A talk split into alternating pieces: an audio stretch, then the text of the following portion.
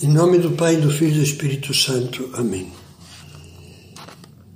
Vinde, Espírito Santo, enchei os corações dos vossos fiéis e acendei neles o fogo do vosso amor.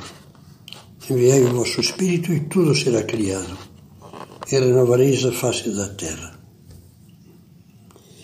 Terminávamos a última meditação assinando com uma das melhores amabilidades e serviços que podemos fazer aos outros o sorriso.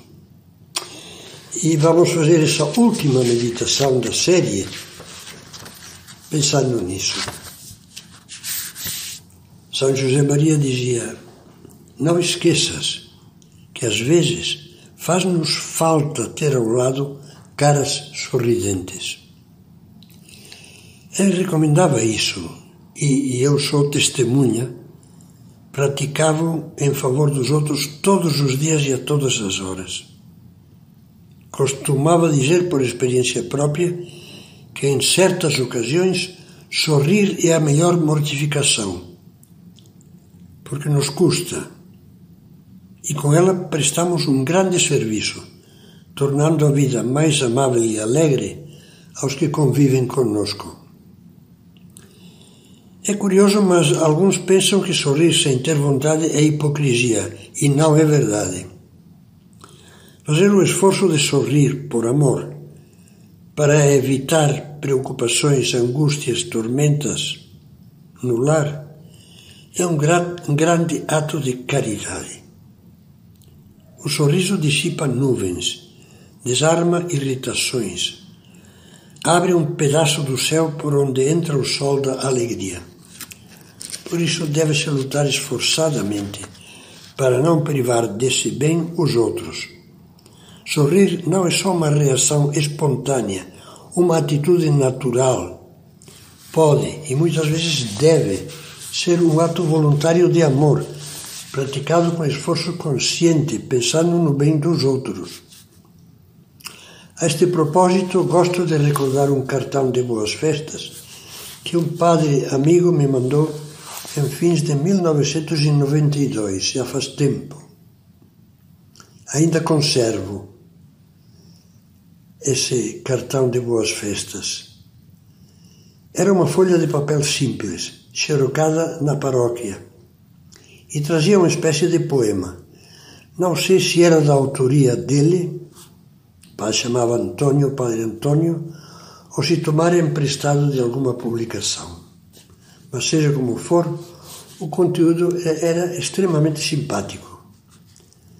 Debaixo do cabeçalho do título, que dizia Um sorriso, vinham as seguintes frases: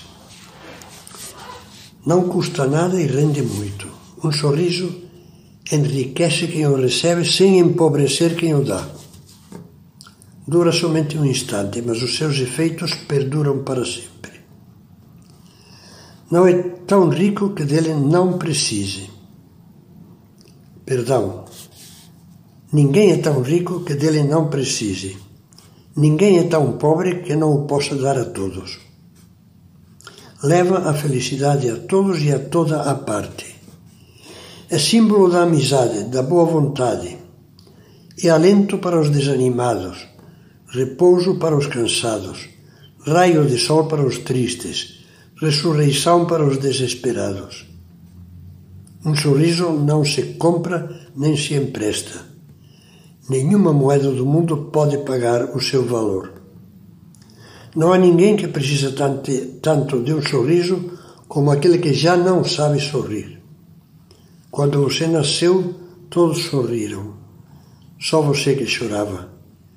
Vida de tal maneira que, quando você morrer, todos chorem e só você sorria na presença de Deus. Como vemos, doçura, mansidão, paciência, educação, gentileza, sorriso são fontes de paz no lar. Não haverá outras virtudes amáveis que também colaboram para a paz? Com certeza há muitas. Por exemplo, uma virtude que poucos relacionam com o nosso tema, a virtude da ordem. Torna-se mais fácil a paz num lar em que, sem esquemas excessivamente rígidos, existe ordem material, pontualidade, previdência e ordem nos horários. O ambiente de ordem facilita a tranquilidade, elimina muita confusão e agitação. Todos temos a experiência de que a desordem e o desmazelo, como já lembrávamos em uma meditação anterior, criam inquietações e mal-estar.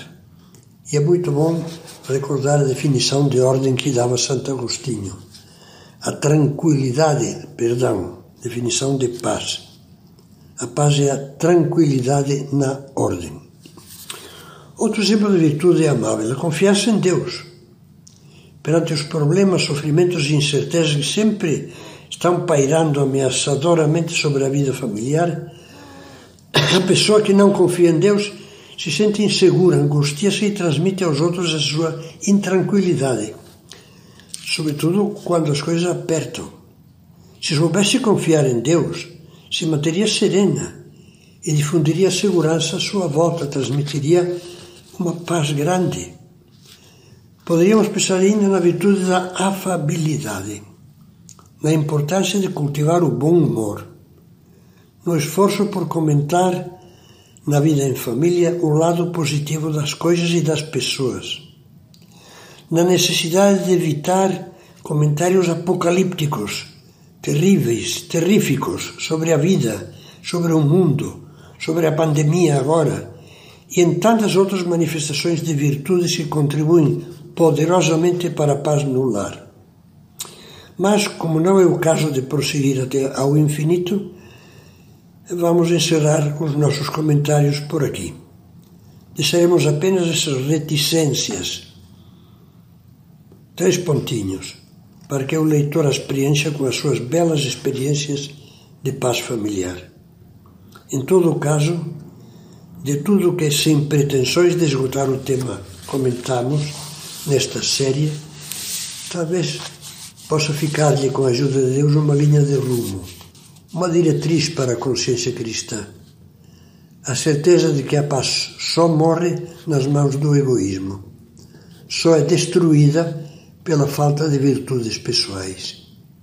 E ao mesmo tempo a convicção de que a paz, em, qualquer, em quaisquer circunstâncias, fáceis ou difíceis ou muito difíceis, só é edificada e garantida pelo amor abnegado, pela compreensão e pelas amáveis virtudes que Cristo nos ensinou.